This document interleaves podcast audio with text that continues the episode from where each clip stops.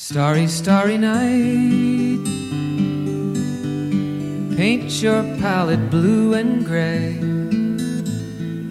Look out on a summer's day with eyes that know the darkness. 亲爱的听众朋友，这里是陌生人广播，能给你的小惊喜与耳边的温暖。今天呢，仲夏要和大家来聊一聊慢生活这个话题。其实呢，人生就像是一段旅程。每个人都有自己的目的地。我们在路上总会遇到一些形形色色的人，但始终都不会有人能够自始至终的陪你走完。有的人想要追求快节奏的生活，那他可能就会看到比别人更多的风景，但却要承担人生透支的风险。有的人追求慢生活的舒适，他可能就会有更深的感触。但却要忍受经年累月的孤寂与平淡。在如今这样一个快节奏的时代，绝大多数人都不再满足于温饱，而更多的是追求一份恬淡舒适的慢生活。在工作和生活中放慢脚步，寻找平衡点。然而现实生活中却有很多人把它当做懒惰和拖延时间的借口。那么今天就让我们一起来好好聊一聊慢生活这个话题。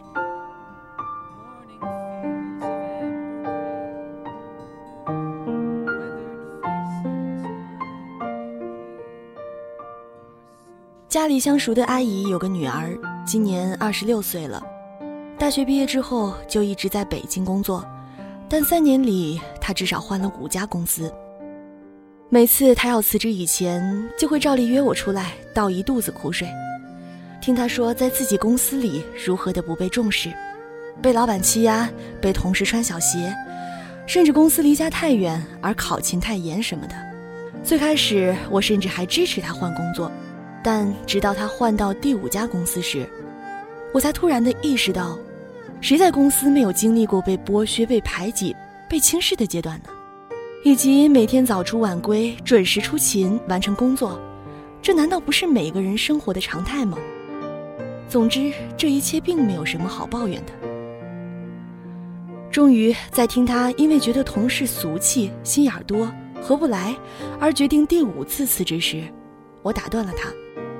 劝他说：“任何人去任何公司上班，目的都是为了挣钱生活、积累经验，而不是为了交朋友。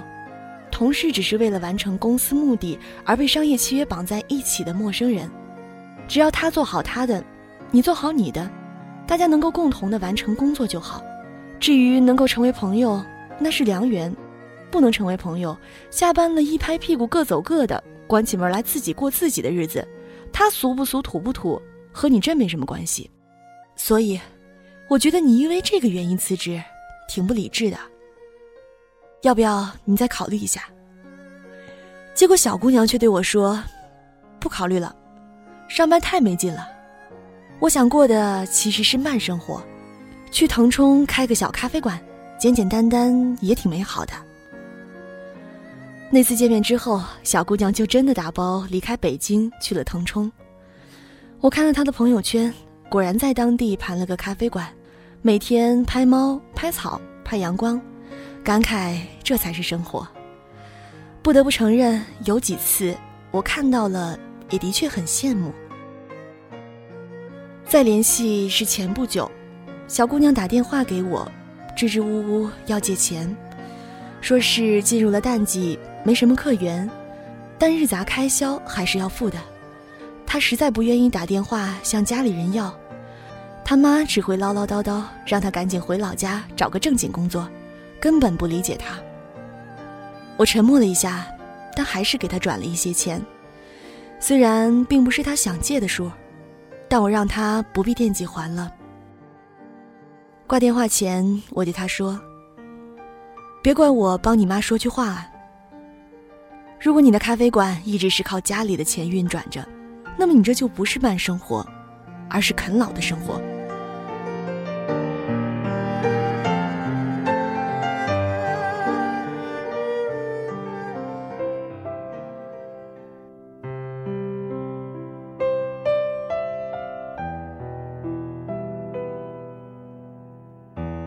我也是今年开始决定辞去一切的全职和兼职，专心在家写一阵书。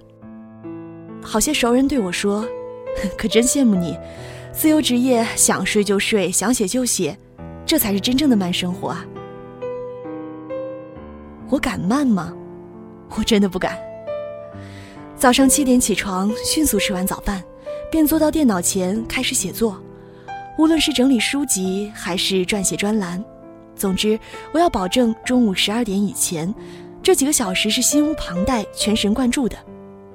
午饭后，集中与各类约稿需求沟通、确认合作、协商修改、约定一切相关的事宜。这些其实和你每天的工作内容一样，邮件往返、电话会议、见面沟通、案头落实。唯一的区别只是你我的办公地点不一样而已。如果我能按时按质地完成当天的计划，那么我的确可以把剩下的时间自由安排。买饭、做菜、看闲书、喝大酒、玩玩狗什么的，以及如果我能在一段时间内都坚持认真完成的计划，那也许我就有时间和闲钱出门旅行一阵。但要是因为犯懒、松懈或者任何自找的理由拖延了工作，我就得有那么几天不能好好睡觉，没日没夜的赶工，并承担为此造成的掉发、爆痘。胃疼等一系列的健康危机。你想慢，但签过的合同、定死的时间不会慢，维持生活的各种消费也不会慢。唯一和你一起慢下来的，甚至彻底停顿荒废的，是你好不容易掌握的某种重要技能。作家村上春树从二十岁出版了第一本小说以后，至今三十多年以来，每年不间断的写作出版。他把自己的一天规划得井井有条，清晨出门跑步，然后写作直至中午，下午学习，晚上社交。很多人羡慕他整洁温馨的书房，有唱片，有吧台，有各种小玩具。如果你能像他一样，每天坚持写作四小时以上，并长达四十年不间断，你也值得拥有一间这样的书房，即使里面堆满了好玩的一切。但当你工作时，你知道，你并不会受任何影响。另一个作家严歌苓也是如此，每天必须完成固定的写作时间以后，才去处理别的事情。写作是一种长期的自律训练，当你懂得自律，那些困难都不算什么。我每天都会和自己结账，今天有没有做什么有价值的事儿？我不想荒废时间。当你看到我慢下来。那是因为我已经往前走了不少。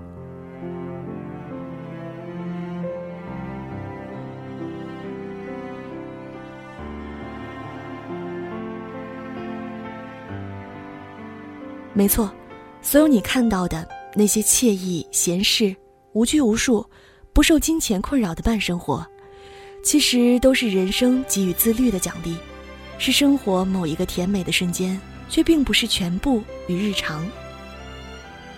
你敢慢下来，是因为深刻了解自己掌握什么技能，在多少单位时间内能够创作出足够的有效价值。在其他人把时间平均用于工作、闲扯、无聊发呆，甚至猜测谩骂的时候，你做完了便可以停下来，把剩余时间浪费在一切美好又无用的事情上。慢生活是有底气的自给自足，而不是好吃懒做的得过且过。所以，当你再一次去了什么古镇旅游，被小镇一脸安详的居民和简单古朴的生活感动，觉得必须从大城市辞职来到这儿安居乐业，才不枉下半生时，请你认真的想一想，打动你的是不是只是这种生活的表象？又或者，你有没有维持这种表象的资本？开咖啡馆、卖私房菜、做最有逼格的客栈老板娘，这些事儿。通通是严肃的生意，需要精打细算、深思熟虑，做好完整的、可持续的商业计划时才得以成立的。若你把这些简单想象成一种生活方式，一条对抗朝九晚五生活的退路，很抱歉，那也是一条死路。又或者你想彻底辞职，靠穷游来环游世界，你不怕风餐露宿、粗茶淡饭，甚至必要时可以上街卖艺、陪睡蹭油，这些你都无所谓。但在你晃晃悠悠一阵儿，想要重回职场、投入社会，却被简历上断裂了一大段空白，把你挡在了大多数公司的门外。于是你把居无定所、打零工，从生活方式不得不过成了以后的生活。这样，难道你也无所谓吗？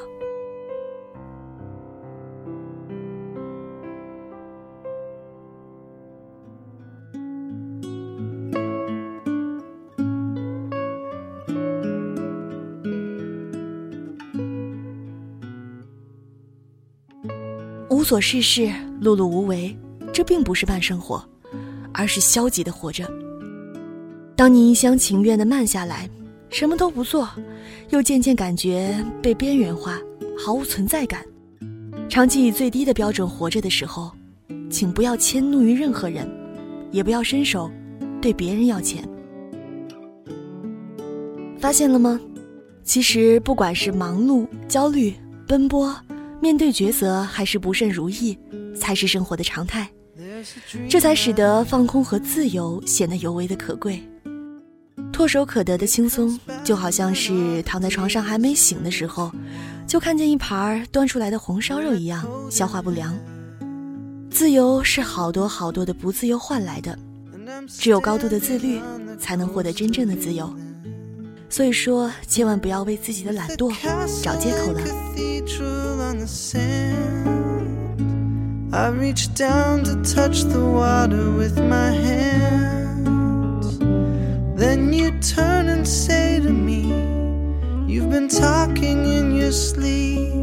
What did you see? What does it mean? I was a photograph.